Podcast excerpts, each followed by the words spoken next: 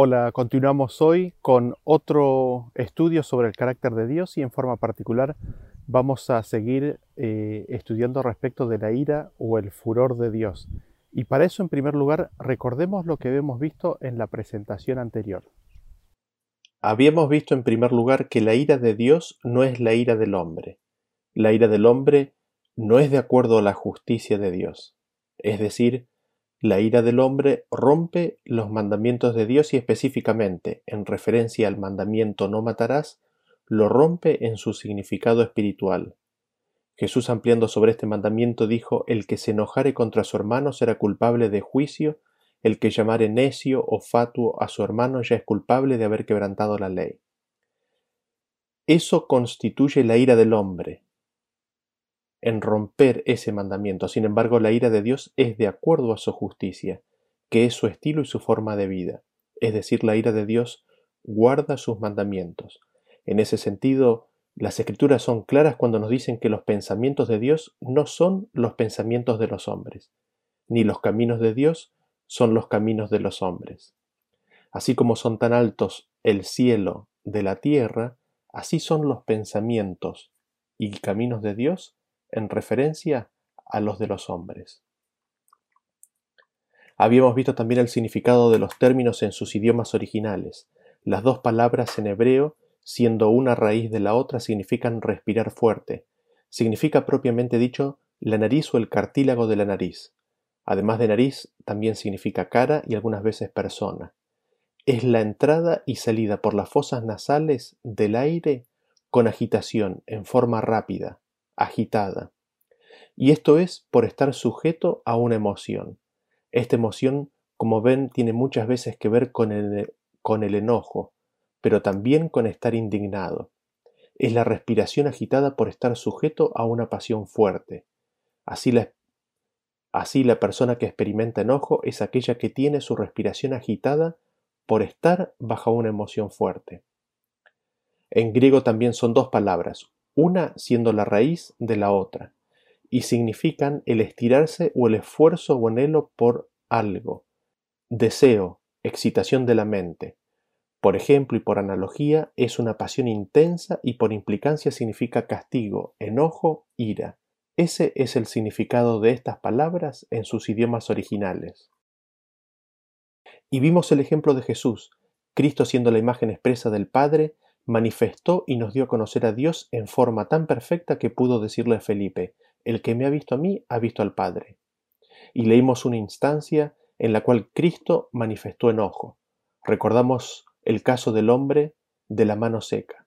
Cristo les pregunta a los que estaban en la sinagoga en sábado, ¿es lícito hacer el bien? ¿Es lícito sanar, dar vida en el día sábado? Y ellos no le respondían. El texto dice que Jesús los miró enojado, entristecido por la dureza de sus corazones. El rechazo a la palabra de Dios, el rechazo al bien es causado por el endurecimiento del corazón. Y Cristo se entristece porque ellos tienen endurecido el corazón, enojado con el pecado porque es la causa del endurecimiento, y entristecido porque en ese camino ellos están eligiendo rechazar a Dios la única fuente de vida y luz. Y el texto nos dice que Jesús se apartó de ellos y que los fariseos complotaron para destruirle. Así vemos que el enojo viene como consecuencia del endurecimiento del corazón del hombre y provoca tristeza en Cristo. Si provoca tristeza en Cristo, el endurecimiento del corazón del hombre también provoca tristeza en el corazón del Padre, porque Él sabe que el hombre va en ese camino a la muerte. Esto genera que Cristo retraiga su presencia, por un lado, y los hombres se quedan sin su presencia y al suceder esto complotan contra la vida de Cristo. Así en este incidente tenemos manifestada, declarada, explicada, vivida la ira de Dios en la persona de Cristo. También habíamos visto en Romanos capítulo 1 que la ira de Dios es claramente visible, que se manifiesta y puede ser vista en aquellos que han rechazado al Espíritu de verdad, aquellos que rechazan persistentemente la luz, la verdad, la revelación de la palabra de Dios y la revelación del Espíritu de Dios, nos dice ese pasaje que Dios los entrega a sus propias pasiones, Dios los entrega a sus propios deseos, Dios los entrega a su propia mente para que hagan cosas que no convienen. Así la ira de Dios queda manifiesta y visible en la vida de una persona cuando manifiesta los frutos de la carne en forma visible y abundante. Porque el texto nos dice que están atestados de los frutos de la carne. Y no solamente eso, sino que se regodean en ese estilo de vida. Así, vimos en el tema de la semana pasada que la ira de Dios no es la ira del hombre, sino que es un estado en el cual Dios vive sus mandamientos. Por supuesto que en su sentido espiritual también, así como Jesús lo enseñó. Y que la ira de Dios es un estado de emoción fuerte en el cual se manifiesta un deseo, una pasión, una emoción o pasión fuerte que hace que la respiración esté agitada y que se inspire y se exhale aire en forma agitada y profunda a causa de esa emoción que se vive. Esta emoción fuerte está vinculada al enojo por lo que el pecado causa en la vida de las personas y está vinculada a la tristeza por el endurecimiento del corazón. Y Dios, respetando la decisión de la persona, se retira, retira su presencia y entrega al hombre a su condición, a su estado carnal, natural, original propio. Dios no lo retiene más, no refrena más sus pasiones desenfrenadas, sino que lo deja librado a sí mismo, dándole así el deseo de su corazón y regenerado. Y nos gustaría analizar algunos versículos más respecto de la ira de Dios, para tratar de obtener mayor luz y entendimiento respecto del carácter de Dios y de cómo Él enfrenta el conflicto, el conflicto entre el bien y el mal, y cómo Él lo resuelve. Quizás el primer versículo que veríamos es el que se encuentra en Salmos capítulo 85 a partir del versículo 1. Dice así, Fuiste propicio a tu tierra, oh Jehová, volviste la cautividad de Jacob, perdonaste la iniquidad de tu pueblo, todos los pecados de ellos cubriste, reprimiste todo tu enojo, te apartaste del ardor de tu ira. ¿Y qué es lo que vemos en estos versículos? La ira y el enojo de Dios está sobre quienes su iniquidad y su pecado no han sido cubiertos. Digámoslo nuevamente, la ira de Dios y el enojo de Dios está sobre quienes no están cubiertos por la sangre de Cristo, quienes no han escuchado la voz del Espíritu de Dios que los llama al arrepentimiento. Habiendo establecido este punto, se hace evidente que la ira de Dios está sobre quienes han rechazado el Espíritu de Dios en su convencimiento de pecado, y la ira de Dios consecuentemente está sobre quienes no tienen a Cristo, porque Cristo ha retirado su presencia, protección y espíritu. Veamos estos conceptos en algunos versículos. El primero de ellos es el que se encuentra en Deuteronomio capítulo 31, versículo 16. Dice así, en adelante. Dice así. Y Jehová dijo a Moisés, He aquí tú vas a dormir con tus padres, y este pueblo se levantará y fornicará tras los dioses ajenos de la tierra, a donde va para estar en medio de ella, y me dejará, e invalidará mi pacto que he concertado con él, y se encenderá mi furor contra él en aquel día, y los abandonaré, y esconderé de ellos mi rostro, y serán consumidos, y vendrán sobre ellos muchos males y angustias, y dirán en aquel día, ¿No me han venido estos males porque no está mi Dios en medio de mí? Pero ciertamente yo esconderé mi rostro en aquel día por todo el mal que ellos habrán hecho, por haberse vuelto a dioses ajenos. Notemos cuidadosamente la secuencia que Dios le describe a Moisés de lo que le ocurriría al pueblo de Israel. El pueblo se apartaría de Dios y se iría tras dioses ajenos el pueblo invalidaría el pacto de Dios. Al invalidar el pacto, el corazón se endurece al resistir el convencimiento de pecado y al resistir el ofrecimiento del perdón. Invalidar el pacto es rechazar la voz del Espíritu Santo que nos llama a que le aceptemos. Y cuando esto ocurre, el versículo nos dice que se enciende entonces la ira de Dios. Y vean ustedes que el proceso está claramente definido. Cuando se enciende la ira de Dios, Él los abandona y esconde su rostro de ellos. Esto causa de que ellos sean consumidos o destruidos, y les vienen muchos males y angustias. Todo esto les sucede porque Dios ya no está más en medio de ellos. Así la ira de Dios se manifiesta en que Dios los abandona, los deja librados a sus propios dioses. Dios se retira porque ellos no lo quieren más en su vida. Entonces Dios respeta su decisión y se retira. Al retirarse, al dejarlos, al apartarse, los deja librados a su propia suerte. Así les vienen males. Veamos el siguiente versículo, que está en Salmos capítulo 60, versículo 1. Dice, Oh Dios, tú nos has desechado, nos quebrantaste, te has airado, vuélvete a nosotros. Noten ustedes cómo lo define este versículo. Cuando Dios se ha airado, Él se aparta, se aleja, deja a quien ha sido el causante de su ira por su cuenta. Y es así como Dios dice que desecha y quebranta. Cuando Dios se ha airado, se aleja y en su alejamiento desecha y provoca quebrantamiento. Así el pedido del salmista es que Dios se vuelva nuevamente a su pueblo para ser elegidos de Él y no ser más quebrantados. Veamos el siguiente versículo que va en la misma dirección. Se encuentra en Deuteronomio capítulo 32, versículo 17. Dice así, Sacrificaron a los demonios y no a Dios, a dioses que no habían conocido, a nuevos dioses venidos de cerca, que no habían tenido vuestros padres.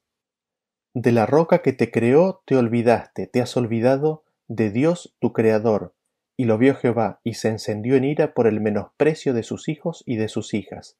Y dijo, Esconderé de ellos mi rostro, veré cuál será su fin, porque son una generación perversa, hijos infieles. Ellos me movieron a celos con lo que no es Dios, me provocaron a ira con sus ídolos, yo también los moveré a celos con un pueblo que no es pueblo, los provocaré a ira con una nación insensata. Saltamos al versículo 30. ¿Cómo podría perseguir uno a mil y dos hacer huir a diez mil si su roca no los hubiese vendido y Jehová no los hubiera entregado? ¿Qué le sucedió al pueblo de Israel? Se alejaron de Dios y adoraron a demonios, se olvidaron de Dios, lo menospreciaron, lo ignoraron y lo expulsaron de sus vidas. ¿Y qué puede hacer Dios?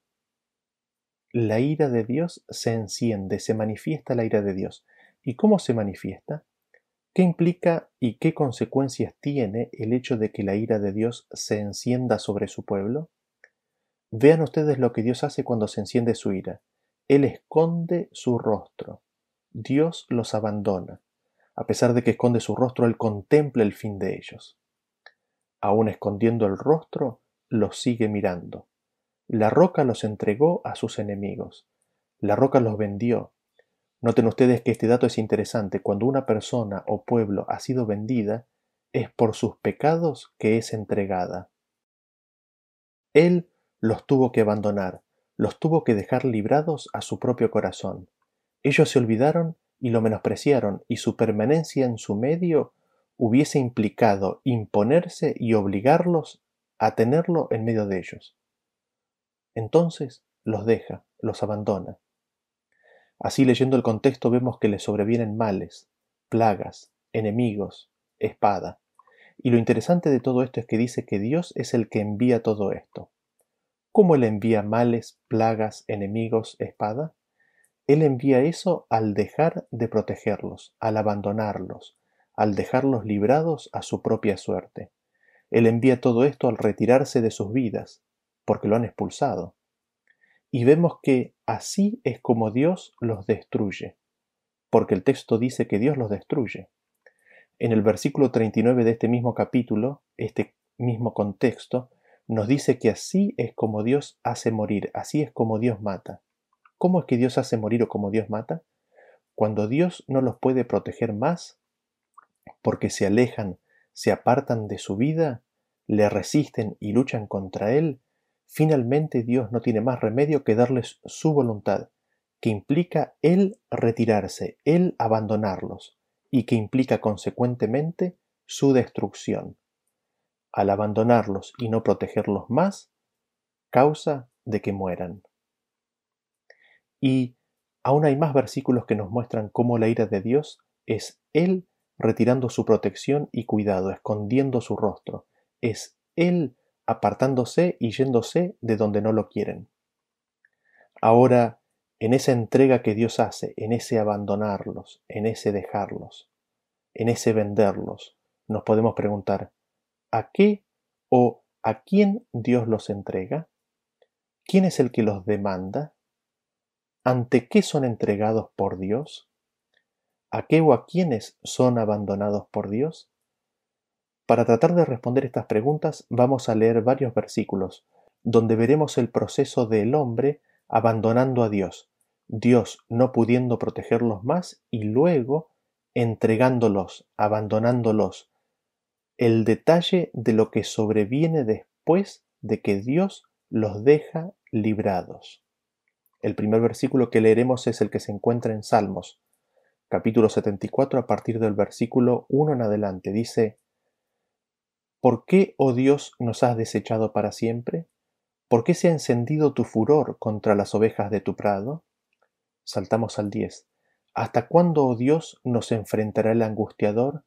¿Ha de blasfemar el enemigo perpetuamente tu nombre? ¿Por qué retraes tu mano? ¿Por qué escondes tu diestra en tu seno? Los versículos indican que el furor de Dios se ha encendido.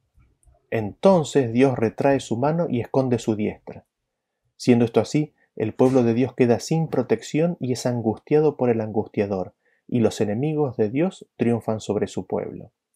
Así la ira de Dios es la entrega en las manos del angustiador, la entrega ante los enemigos. Dios así no los protege más. Veamos ahora otro versículo del tiempo de los jueces. En jueces capítulo 2 a partir del versículo 12 dice así, Dejaron a Jehová el Dios de sus padres, que los había sacado de la tierra de Egipto, y se fueron tras otros dioses, los dioses de los pueblos que estaban en sus alrededores, a los cuales adoraron y provocaron a ira a Jehová. Y dejaron a Jehová y adoraron a Baal y a Astarot. Y se encendió contra Israel el furor de Jehová, el cual los entregó en manos de robadores que los despojaron y los vendió en manos de sus enemigos de alrededor, y no pudieron ya hacer frente a sus enemigos. Versículo 16 en adelante.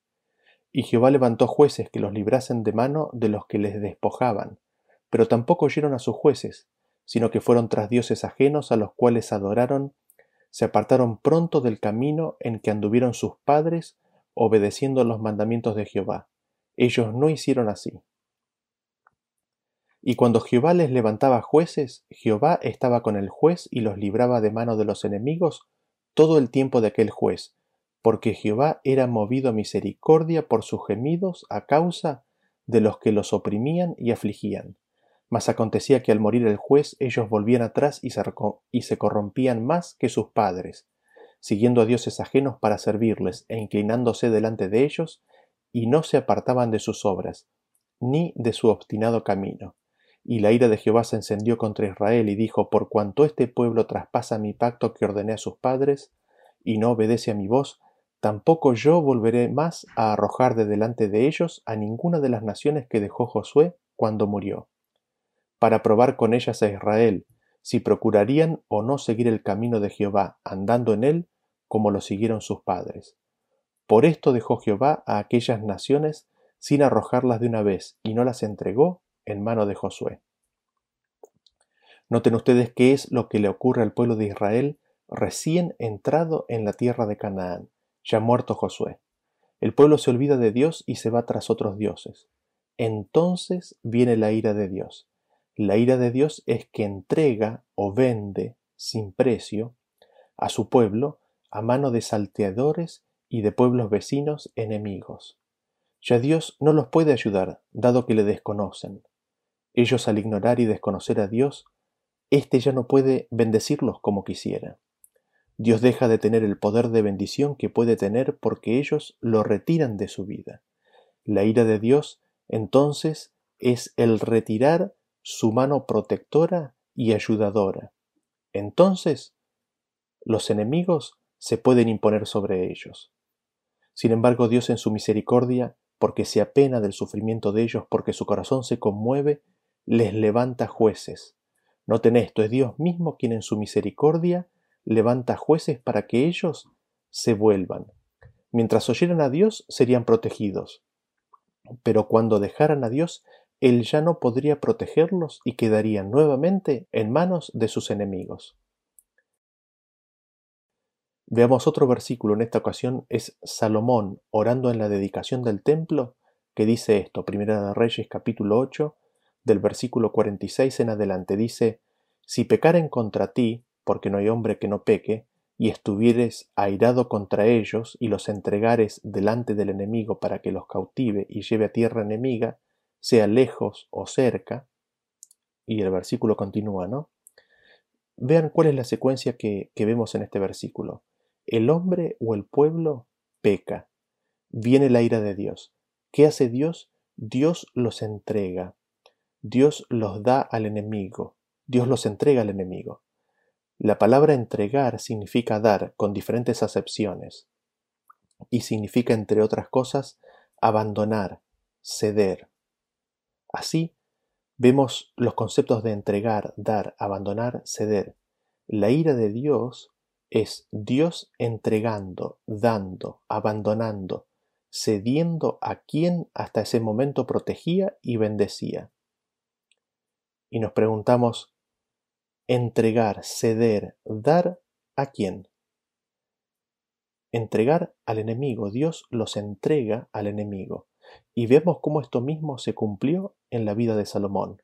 En Primera de Reyes capítulo 11 versículo 9 en adelante dice, y se enojó Jehová contra Salomón por cuanto su corazón se había apartado de Jehová Dios de Israel, que se le había aparecido dos veces, y le había mandado acerca de esto, que no siguiese a dioses ajenos. Mas él no guardó lo que le mandó Jehová. Y dijo Jehová a Salomón, por cuanto ha habido esto en ti y no has guardado mi pacto y mis estatutos que yo te mandé, romperé de ti el reino y lo entregaré a tu siervo. Salomón se había procurado muchas esposas, y lo alejaron de Dios, y lo llevaron a la idolatría. El corazón de Salomón se había apartado de Jehová y no atesoró, no guardó la palabra de Dios. Y Dios se enojó. Cuando se dice que Salomón no guardó el pacto de Dios, significa que él endureció su corazón al llamado del Espíritu Santo. Al romper el pacto de Dios, Dios rompe el reino de Salomón. ¿Cómo lo rompe? ¿Cómo se manifiesta la ira o el enojo de Dios? Veámoslo en Primera de Reyes 11:34. Dice, perdón, 11:14. Dice, y Jehová suscitó un adversario a Salomón, Adad Edomita de sangre real, el cual estaba en Edom. El 23 dice, Dios también levantó por adversario contra Salomón a Rezón, hijo de Eliada, el cual había huido de su amo Adad Eser, rey de Soba. El versículo 26. También Jeroboam, hijo de Nabat, efrateo de Sereda, siervo de Salomón, cuya madre se llamaba Serúa, la cual era viuda, alzó su mano contra el rey. Nuevamente vemos aquí que Dios levanta, permite, deja, no protege más a Salomón de los adversarios, lo entrega, lo abandona, pero no totalmente, como para que pierda el reino, pero sí lo entrega a la tribulación que le dan sus adversarios. Así se manifestó el enojo de Dios sobre Salomón. Veamos ahora otra experiencia referida a la ira de Dios, esta vez en conexión con el reino del norte y el reino del sur, con Israel y con Judá se encuentra en Segunda de Reyes capítulo 17 a partir del versículo 9 en adelante. Dice así.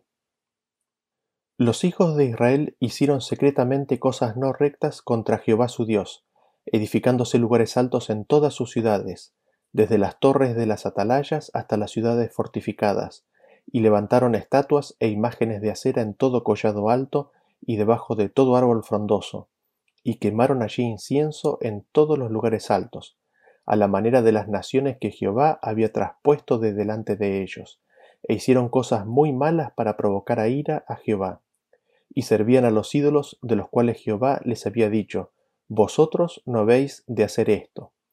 Y Jehová amonestó entonces a Israel y a Judá por medio de todos los profetas y de todos los videntes, diciendo, Volveos de vuestros malos caminos y guardad mis mandamientos y mis ordenanzas, conforme a todas las leyes que yo prescribí a vuestros padres, que os he enviado por medio de mis siervos los profetas.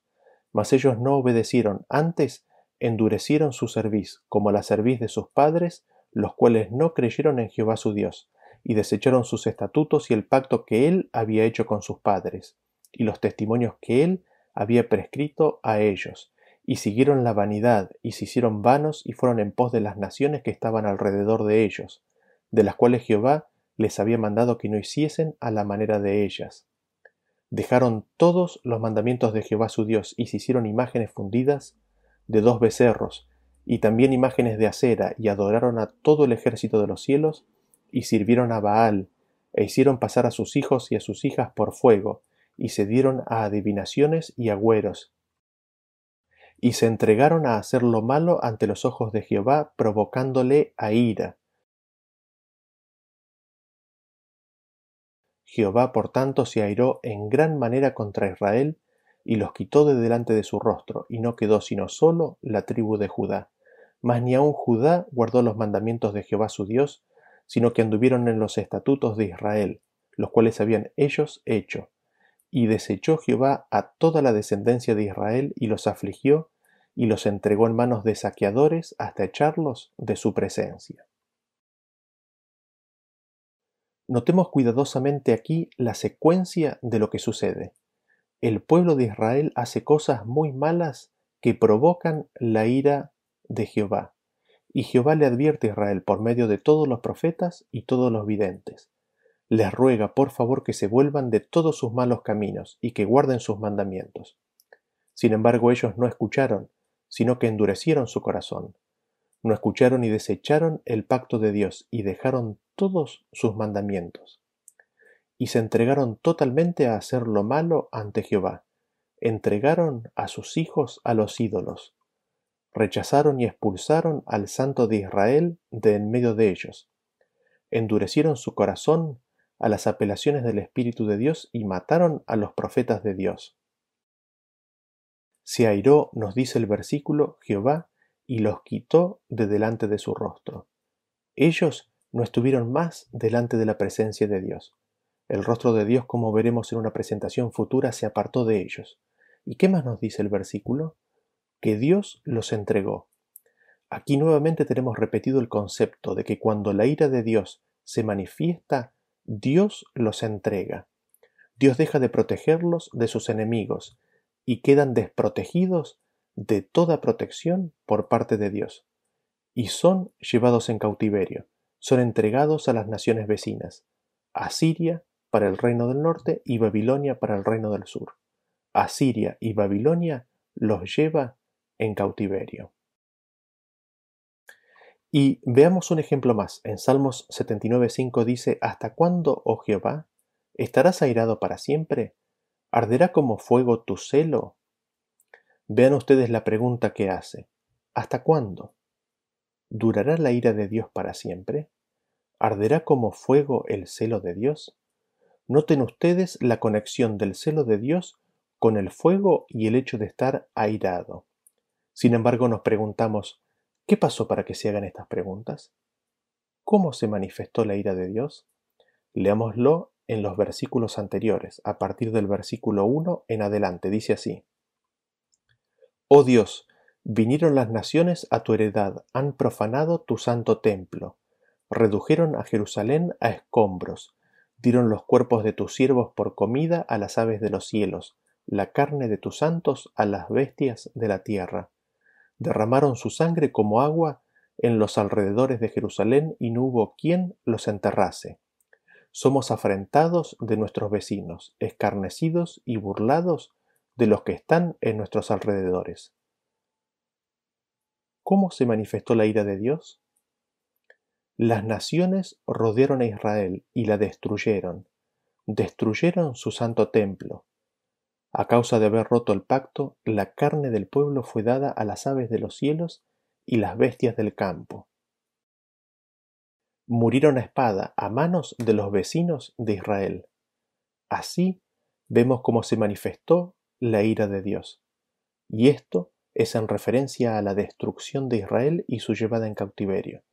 Se aplica primeramente a su cautiverio babilónico, pero también a la destrucción que vino en el año 70 después de Cristo. En ambos casos, ¿qué es lo que ocurre cuando Dios se ha airado? ¿Qué es lo que ocurre cuando su celo está encendido como fuego? Es evidente que Dios deja de protegerlos y las naciones vecinas se apoderan de ellos y los destruyen. La ira de Dios hace que Dios se retire y no pueda protegerlos más. Así quedan librados a sus enemigos que hacen con ellos lo que quieran. Y hay muchos versículos más en los cuales podemos ver que la ira de Dios es cuando Dios finalmente se retira, deja de protegerlos y los deja librados a su propia suerte. Pero no los vamos a ver simplemente por una falta de tiempo y espacio. Ahora, lo interesante es que uno podría preguntarse, ¿será que Dios obra así porque es su pueblo pero obra diferente con los que no son su pueblo? ¿Será que Dios obra diferente? La Biblia misma dice que Dios no hace acepción de personas, con lo cual la forma de tratar con el hombre en su rebeldía para con Dios ha de ser la misma. Y encontramos evidencia de ello. Vean los siguientes dos casos. El primero lo leemos en Jeremías capítulo 49 a partir del versículo 37 en adelante. Dice así.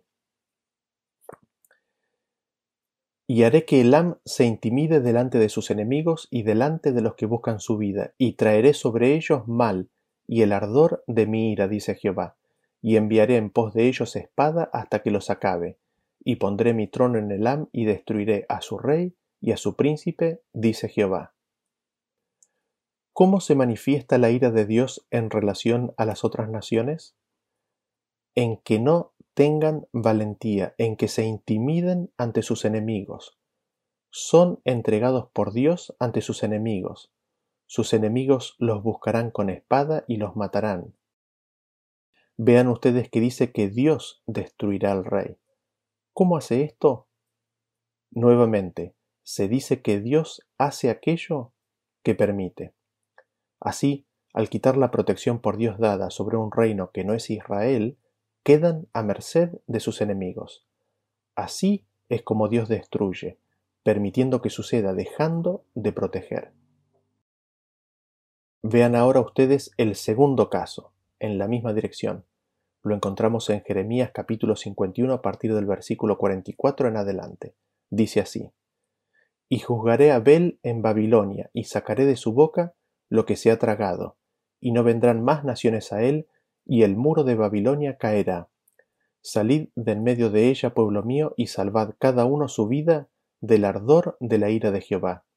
Y no desmaye vuestro corazón, ni temáis a causa del rumor que se oirá por la tierra. En un año vendrá el rumor, y después en otro año rumor, y habrá violencia en la tierra, dominador contra dominador. Por tanto, aquí vienen días en que yo destruiré los ídolos de Babilonia, y toda su tierra será avergonzada, y todos sus muertos caerán en medio de ella. Los cielos y la tierra y todo lo que está en ella cantarán de gozo sobre Babilonia, porque del norte vendrán contra ella destruidores, dice Jehová. Por los muertos de Israel caerá Babilonia, como por Babilonia cayeron los muertos de toda la tierra. Esta es una profecía sobre Babilonia, y esta profecía tiene un cumplimiento doble, por la caída de Babilonia ante los medos en primer lugar y en el tiempo del fin en segundo lugar.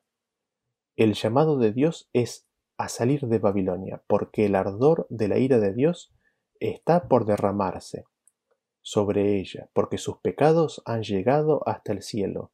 ¿Y cómo se manifestará esta ira? El muro, la protección que Babilonia tenía, cae Dios no los protege más y viene un dominador. Viene la espada, vienen destructores y conquistan a Babilonia. Así descubrimos que aún hasta Babilonia, hasta cierto punto, cuenta con alguna protección por parte de Dios, mientras éste aún puede ser alcanzado, mientras aún se puedan hacer apelaciones. Sin embargo, ante el rechazo de la voz de Dios por medio de su espíritu y sus profetas, recordemos a Daniel, es finalmente dejada por Dios y entregada a sus enemigos. Habiendo visto todo esto, nos preguntamos, ¿quién es el angustiador? ¿Quién es el principal enemigo del pueblo de Dios? Veamos el siguiente versículo al respecto. Se encuentra en Job 14 a partir del versículo 13 en adelante. Acá es Job que está hablando. Oh, ¿quién me diera que me escondieses en el Seol, que me encubrieses hasta que apaciguar, hasta apaciguarse tu ira, que me pusieses plazo y de mí te acordares. El 16.8. Tú me has llenado de arrugas, testigo es mi flacura, que se levanta contra mí para testificar en mi rostro. Su furor me despedazó y me ha sido contrario. Crujió sus dientes contra mí, contra mí aguzó sus ojos mi enemigo. Abrieron contra mí su boca, hirieron mis mejillas con afrenta, contra mí se juntaron todos me ha entregado Dios al mentiroso, y en las manos de los impíos me hizo caer. Leemos ahora en el capítulo 19 a partir del versículo 9 en adelante. Me ha despojado de mi gloria y ha quitado la corona de mi cabeza. Me arruinó por todos lados y perezco, y ha hecho pasar mi esperanza como árbol arrancado. Hizo arder contra mí su furor y me contó para sí entre sus enemigos. Noten ustedes que Job está hablando de su condición, y la furia, la ira, el furor de Dios estaba sobre él. ¿Estaba acaso Dios enojado contra Job en el sentido con el cual usualmente entendemos la palabra enojo? Por supuesto que no. ¿Y cómo es entonces que la ira de Dios se había derramado sobre Job? Esto había sido así porque él había retirado su protección. Esto había sido así porque lo había entregado en las manos de su enemigo. El enemigo es el mentiroso, Satanás. Así, Job santificó a Jehová a diferencia de sus amigos. Así, vemos una instancia en la cual Dios retiró su protección y al hacer esto, la ira de Dios se derramó. Nos habíamos preguntado quién es el angustiador, quién es el principal enemigo del pueblo de Dios, ante quién las naciones ante quien los seres humanos son entregados. ¿Ante, ante quién? ¿Quién es este angustiador? Recién leímos el primer versículo, este de Job. Leamos otro versículo más para responder a esta pregunta. Leemos en 2 de Samuel capítulo 24 a partir del versículo 1 en adelante. Dice así. Volvió a encenderse la ira de Jehová contra Israel, e incitó a David contra ellos a que dijese, Ve, haz un censo de Israel y de Judá. Ustedes seguramente recuerdan este incidente, y el versículo nos dice que la ira de Jehová se encendió contra Israel y de que Jehová incitó a David contra ellos. Y nos preguntamos, ¿cómo hizo esto? ¿Cómo hizo que David dijese hagamos un censo en Israel? Si nosotros nos quedáramos solamente con este versículo, podríamos llegar a pensar y concluir de que Jehová realmente incitó a David a pecar. Sin embargo, Santiago capítulo 1 versículo 13 nos dice que cuando alguno es tentado, no diga que es tentado de parte de Dios, porque Dios no puede ser tentado por el mal, ni él tienta a nadie, sino que cada uno es tentado cuando de su propia concupiscencia es atraído y seducido. Dios no tienta absolutamente a nadie, entonces, ¿cómo entendemos la historia de segunda de Samuel? Le tenemos que sumar otro versículo al mismo evento. Leámoslo en Primera de Crónicas 21, versículo 1. Dice así: Pero Satanás se levantó contra Israel e incitó a David a que hiciese censo a Israel, o censo de Israel. ¿Cómo es entonces que Dios incita a David? Lo primero que notamos es que la ira de Dios se encendió contra Israel. Evidentemente había cosas en Israel que hicieron que se encendiera la ira de Dios, lo que implicó que Él removiera su presencia y protección en cierta medida. Y ocurriendo esto así, nos dice el versículo que Satanás incitó a David a hacer un censo. Respondamos la pregunta entonces que hicimos recién. ¿Cómo es que Dios incitó a David? Dado los pecados del pueblo de Israel, removió su presencia y al hacer esto David y el pueblo quedaron en cierta medida desprotegidos de la protección de Dios y presa de los ardides de Satanás. Viendo así esta historia, son varias las lecciones que podemos sacar de esta historia. En primer lugar, vemos que sin la absoluta protección de Dios, nosotros, cada uno de los seres humanos de esta tierra, caería presa de Satanás. Satanás es el enemigo del hombre y de Dios, y si por causa de los pecados del hombre Dios se ve forzado a respetar la decisión de éste, retira su protección y entonces el enemigo de todo lo bueno Satanás es quien buscará hacer caer al hombre, es quien buscará hacer pecar al hombre, es quien buscará destruirlo. En segundo lugar, notamos que Dios cuando retira su protección, Él dice que hace lo que permite. Esto lo habíamos notado en varios versículos que habíamos leído anteriormente. Digámoslo nuevamente. Dios dice que hace aquello que permite que suceda. Así, Dios, siendo expulsado de la vida del pueblo de Israel, retira su protección en cierta medida, siendo plenamente consciente de que su retirada ocasionará el ataque del enemigo, y así dice que hace lo que permite. Y uno podría preguntarse por qué lo hace. ¿Bajo qué argumento o principios él dice que hace aquello que permite y por qué lo permite? Esto se clarificará primero recordando un concepto del tema anterior y luego viendo un par de versículos. Ustedes recordarán que vimos en Romanos capítulo 1 que la ira de Dios se manifiesta o es visible cuando Dios entrega al hombre a sus propios deseos, a sus propios caminos. La ira de Dios consiste en que Dios los deja librados a sus propios corazones. Él ya no envía más su espíritu para reprimir las pasiones del corazón irregenerado. Dios le está dando al hombre lo que desea. Esto no es de acuerdo a la voluntad de Dios. Esto no es el anhelo ni el deseo de Dios de que el hombre tenga. Pero el hombre tanto insiste en obtener aquello que su corazón corrompido en él que Dios finalmente deja, abandona al hombre a sus deseos de su corazón. Veamos un ejemplo de esto. Oseas capítulo 13, versículo 9 en adelante. Dice así, Te perdiste, oh Israel, mas en mí está tu ayuda.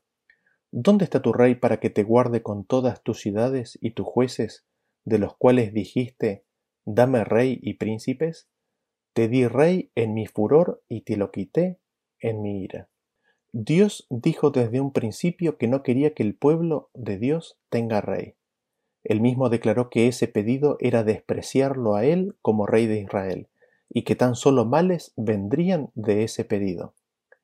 Sin embargo, el pueblo de Israel quería rey, y Dios finalmente en su furor se los da. Aquí tenemos nuevamente la definición de furor o ira de Dios. Dios no quiere que tengan rey, pero finalmente se los da. Así el furor de Dios es darle al hombre lo que éste desea a pesar de que es para su daño y perdición. Y Dios no los abandona completamente, porque aún dentro de ese pedido no santificado de tener rey, están rechazando a Dios, pero en otros aspectos aún anhelan seguirle y ser bendecidos por él. Y Dios, ante ese anhelo, ante ese deseo, busca alimentarlo, busca hacerlo crecer lo más posible para poder bendecirlos, para que finalmente Él pueda llegar a ser todo en ellos. Entonces Dios les da su voluntad, Dios les da lo que le piden. Dios finalmente permite que tengan aquello que es para su mal y trata dentro de ese contexto de remediar y atenuar lo más posible dicho mal. Así tenemos en el Pentateuco las instrucciones dadas para el caso de que eligieran tener rey. Y Dios se levantó un rey de acuerdo a su corazón en David. Pero en todo esto, ¿Qué vemos? Que el furor o la ira de Dios es darle al ser humano aquello que en su lucha contra el Espíritu de Dios tanto desea. Y Dios finalmente se lo da, se lo concede.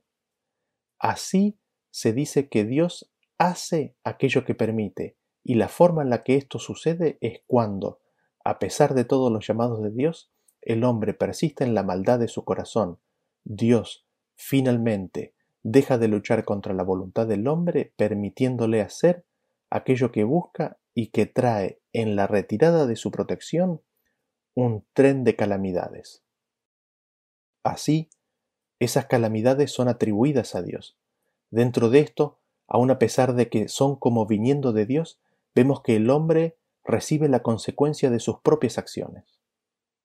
Vean cómo lo describe el versículo que se encuentra en Oseas capítulo 8, versículo 5 en adelante. Dice, Tu becerro, oh Samaria, te hizo alejarte. Se encendió mi enojo contra ellos, hasta que no pudieron alcanzar purificación.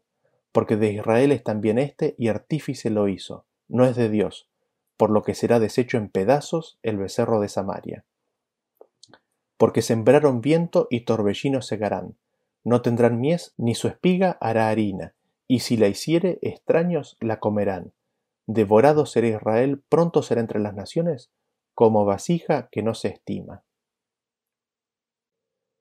El reino de Israel abandonó a Dios y se inclinaron ante el becerro. La ira de Dios entonces se enciende contra ellos. Así sembraron vientos, cosechan torbellinos. Ellos fueron solitos por su propia cuenta a Asiria y se entregaron. Fueron devorados entre las naciones.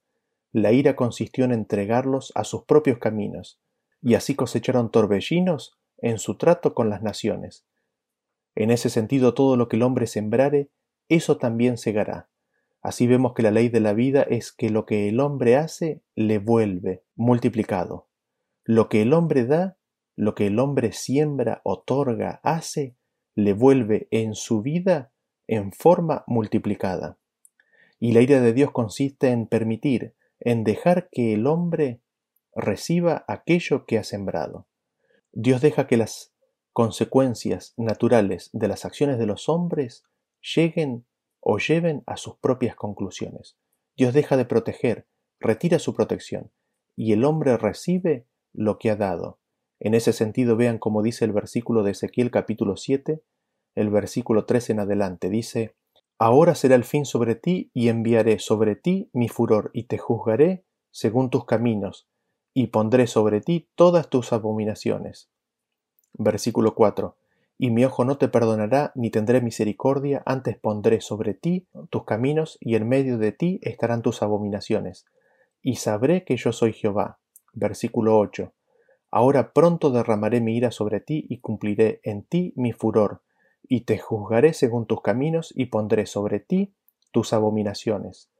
Y mi ojo no perdonará ni tendré misericordia, según tus caminos pondré sobre ti y en medio de ti estarán tus, tus abominaciones. Y sabréis que yo Jehová soy el que castiga. Bastante claro, ¿no?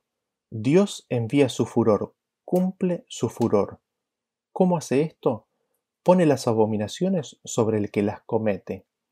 Las mismas abominaciones cometidas por el hombre le vienen sobre sí mismo. Dios pone sus caminos sobre ellos, sobre sus cabezas.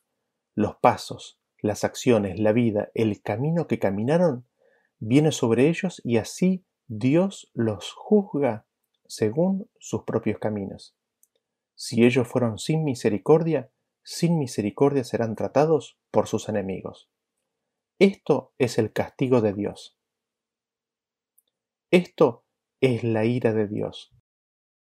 Es darle al hombre sus propios caminos y sus propios pecados. Y en ellos el hombre es castigado. Noten ustedes entonces lo siguiente, que Dios castiga la maldad del hombre. ¿Cómo la castiga? Retirándose él, retirando su protección, entregando al enemigo y dejando que lo que el hombre sembró coseche.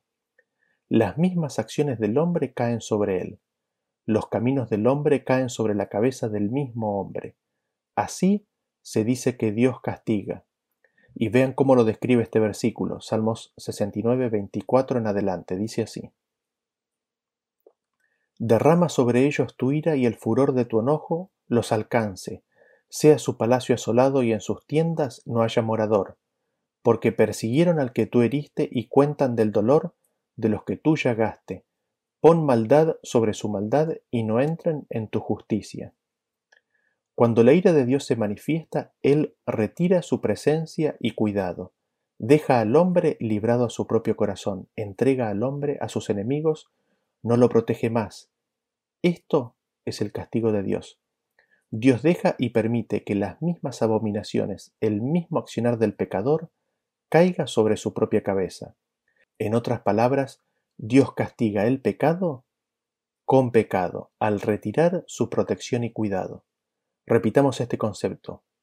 La ira de Dios y el castigo de Dios es Él retirando su protección y cuidado y dejando que el mal castigue al mal, que el pecado sea castigado con pecado. Dentro de este contexto y volviendo al concepto anterior que veníamos diciendo, se dice que Dios hace aquello que permite. ¿En base a qué? En base a las demandas, en base a darle al hombre lo que él desea.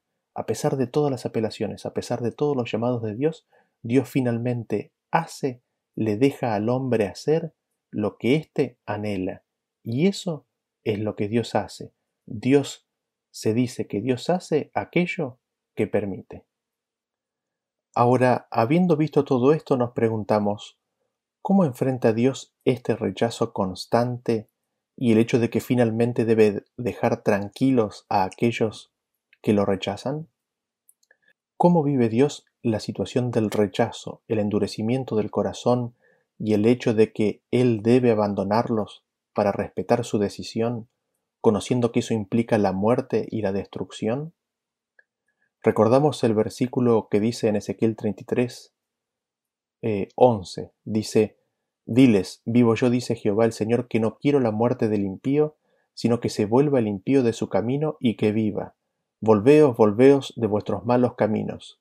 ¿Por qué moriréis, oh casa de Israel? Dios no quiere que el impío muera. A Dios no le gusta para nada pero al mismo tiempo Él, por su carácter, no se impone. Él no impone su presencia donde no se lo quiere, sino que de donde se lo echa, Él se retira. Y recordamos la historia de Jesús cuando fue confrontado con el rechazo de los fariseos. Cristo se entristeció por la dureza de sus corazones. En ese sentido no deja de ser llamativo el siguiente versículo, el que se encuentra en 1 de Samuel capítulo 1 versículo 5, dice, dice así, pero a Ana daba una parte escogida porque amaba a Ana, aunque Jehová no le había concedido tener hijos. La palabra allí escogida que está resaltada es la palabra ira, es la misma palabra en su idioma original que es traducida como ira o furor. Qué interesante, ¿no? El Cana amaba a su esposa, aunque no le daba hijos. Y el Cana, que amaba a Ana, le da una parte, pero esa parte se la da con emociones, se la da con la respiración agitada, con el aire entrando y saliendo rápidamente de las fosas nasales, agitado por la emoción que él tenía por Ana. Esto, el hecho de que la ira viene llena de emociones, nos será más claramente revelado en el siguiente versículo, ahora mirando específicamente a la ira de Dios. Jueces capítulo 10, a partir del versículo 6 en adelante, dice así. Pero los hijos de Israel volvieron a hacer lo malo ante los ojos de Jehová y sirvieron a los Baales y a Astarot, a los dioses de Siria, a los dioses de Sidón, a los dioses de Moab, a los dioses de los hijos de Amón y a los dioses de los filisteos, y dejaron a Jehová, y no le sirvieron, y se encendió la ira de Jehová contra Israel, y los entregó en manos de los filisteos, y en manos y en mano de los hijos de Amón. Leo a partir del versículo 10 ahora. Entonces los hijos de Israel clamaron a Jehová, diciendo, Nosotros hemos pecado contra ti, porque hemos dejado nuestro Dios y servido a los Baales.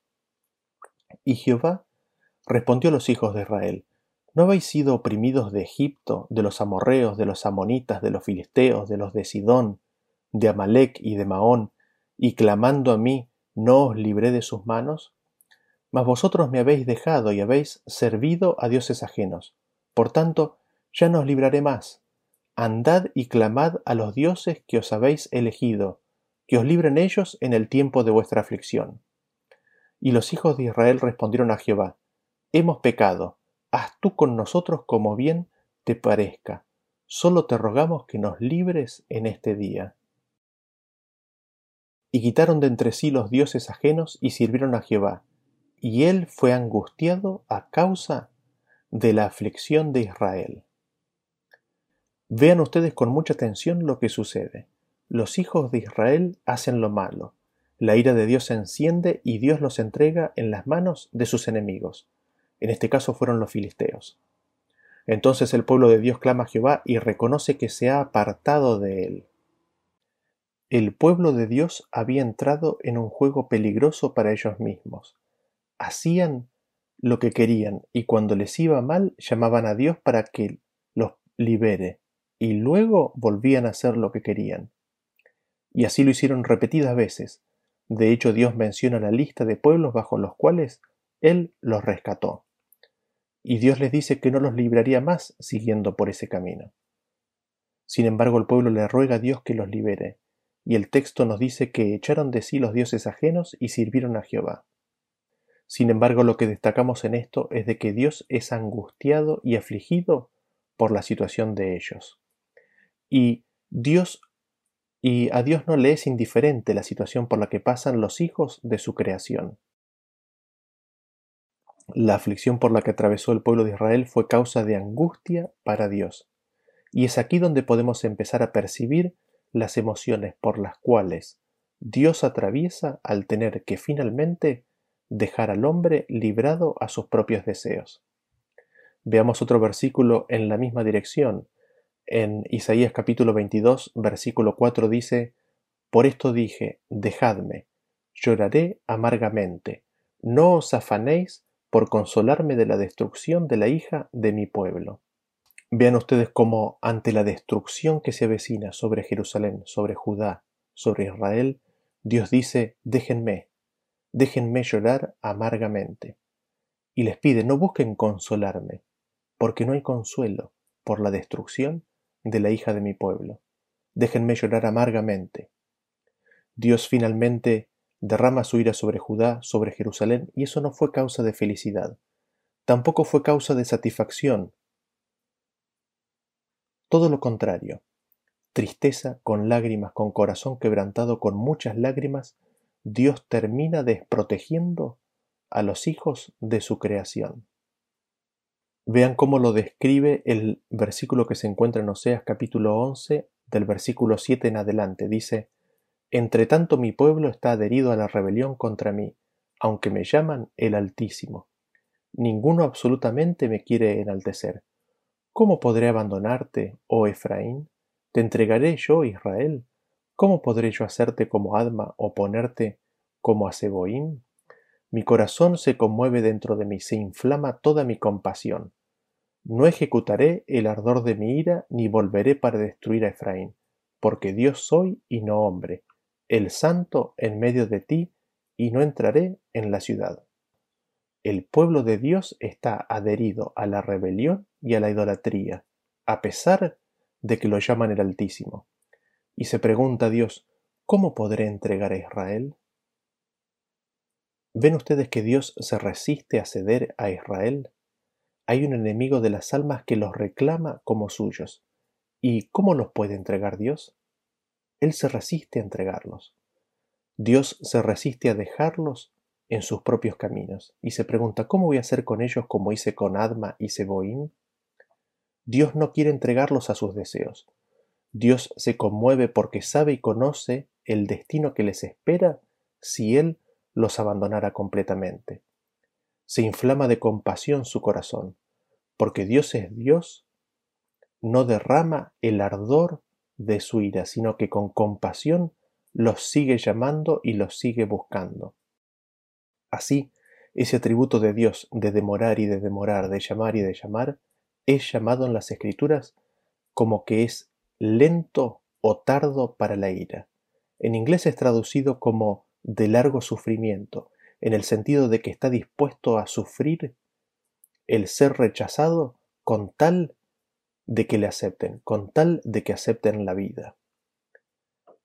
Sin embargo, también nos dice la Biblia de que Él no tendrá por inocente al culpable, es decir, que finalmente le dará a cada uno el destino que cada uno se elija. Al que quiere su propia voluntad, él dejará librado sin su protección, cuidado, presencia y bendiciones, mientras que al que desista de su propia voluntad y elija la voluntad de Dios, Él se la dará, le dará el bien, la protección, las bendiciones y la vida eterna.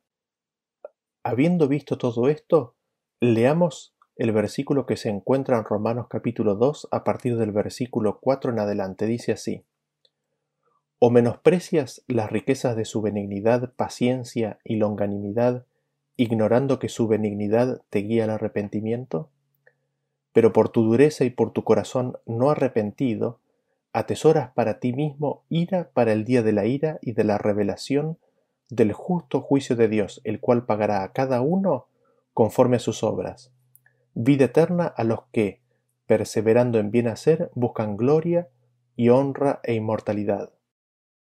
Pero ira y enojo a los que son contenciosos y no obedecen a la verdad, sino que obedecen a la injusticia, tribulación y angustia sobre, todo ser humano que hace lo malo, al judío primeramente y también al griego, pero gloria y honra y paz a todo el que hace lo bueno, al judío primeramente y también al griego, porque no hay acepción de personas para con Dios.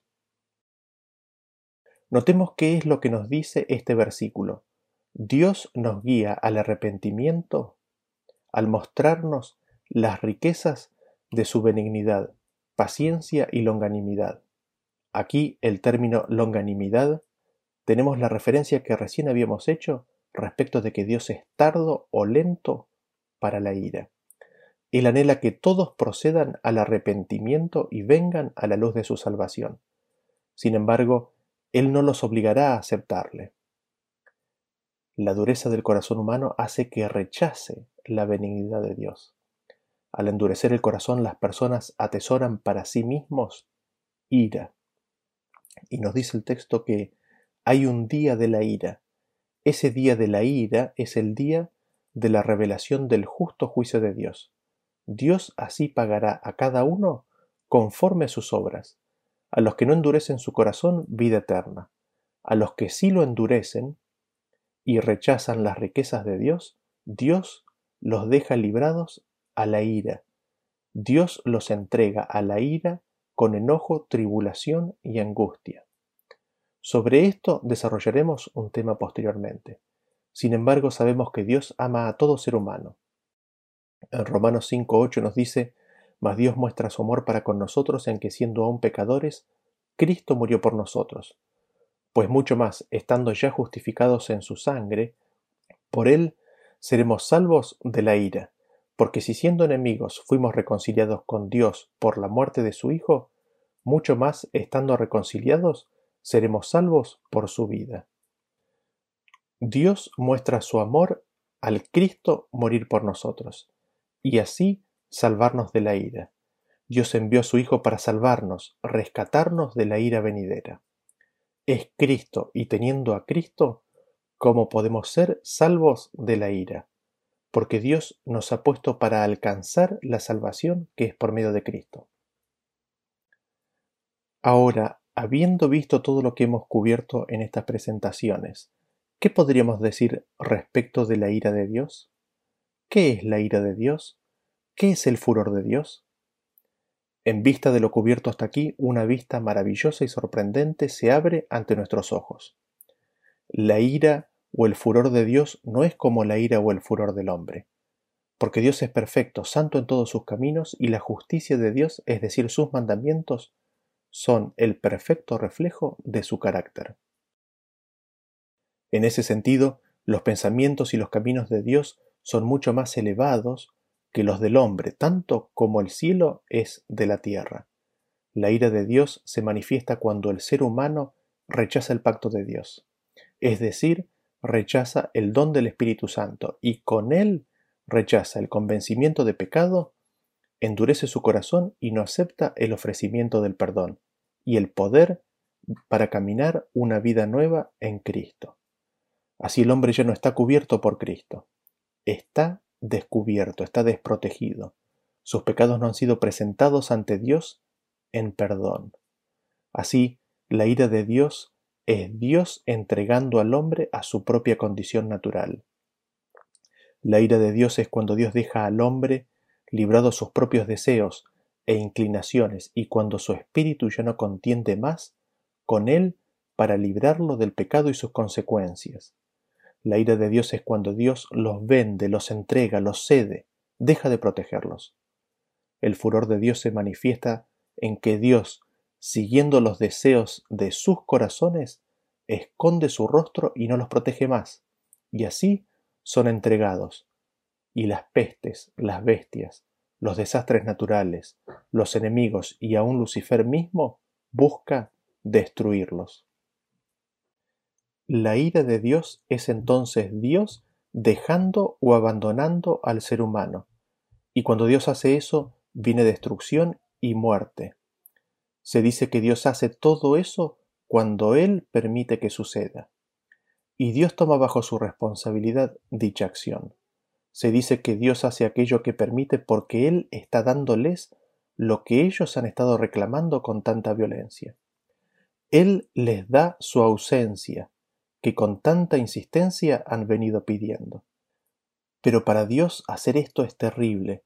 En ese sentido no podemos dejar de recordar la historia del Hijo pródigo. El ser humano se fue de la casa y Dios lo dejó, se lo permitió. Y fuera de casa muchas cosas malas le vinieron. Sin embargo, Dios, en la mejor demostración de amor ágape, que todo le espera, espera que cada ser humano vuelva al llamado de su espíritu, que vuelva a casa. Y Dios llama y llama y llama esperando que se le escuche y se le acepta. En ese sentido, cuando Dios llama, no está amenazando, sino que simplemente describiendo las consecuencias de lo que significa retirarlo a Él de la vida. Sin embargo, sobre aquellos que persistentemente le rechazan, finalmente, con desgano, Dios manifiesta su ira. Es decir, los abandona con dolor, Dios se agita, se indigna y enoja grandemente por el pecado, porque causa la destrucción de los hijos de su creación. Es sacudido por intensas y muy fuertes emociones. El aire entra y sale rápidamente de su nariz. Él desea y anhela la salvación de sus hijos. Sin embargo, con dolor, con llanto incontrolable, los deja libres. Los deja que sean lo que ellos quieren. Esa es la ira de Dios. Ese es el furor de Dios la terrible angustia y dolor de Dios al tener que dejar a sus hijos en las manos del destructor. En ese sentido viene a ser iluminador el versículo que dice en Jeremías 23:19, He aquí que la tempestad de Jehová saldrá con furor, y la tempestad que está preparada caerá sobre la cabeza de los malos. No se apartará el furor de Jehová hasta que lo haya hecho y hasta que haya cumplido los pensamientos de su corazón en los postreros días lo entenderéis cumplidamente. En los tiempos finales entenderemos cumplidamente o perfectamente la ira de Dios. Entenderemos la ira de Dios y cómo se manifiesta y cuándo se manifiesta. El contexto mismo lo dice, porque el pueblo de Dios escucha solo a falsos profetas y confía en palabra de mentira. Así, rogamos a Dios que nos guíe y nos dé entendimiento aún más claro de qué es la ira de Dios y cómo se manifestará en los tiempos finales. Habiendo visto esto, aún nos quedan muchas preguntas que intentaremos estudiar en los próximos temas. Nos estaremos viendo en la próxima presentación. Hasta luego.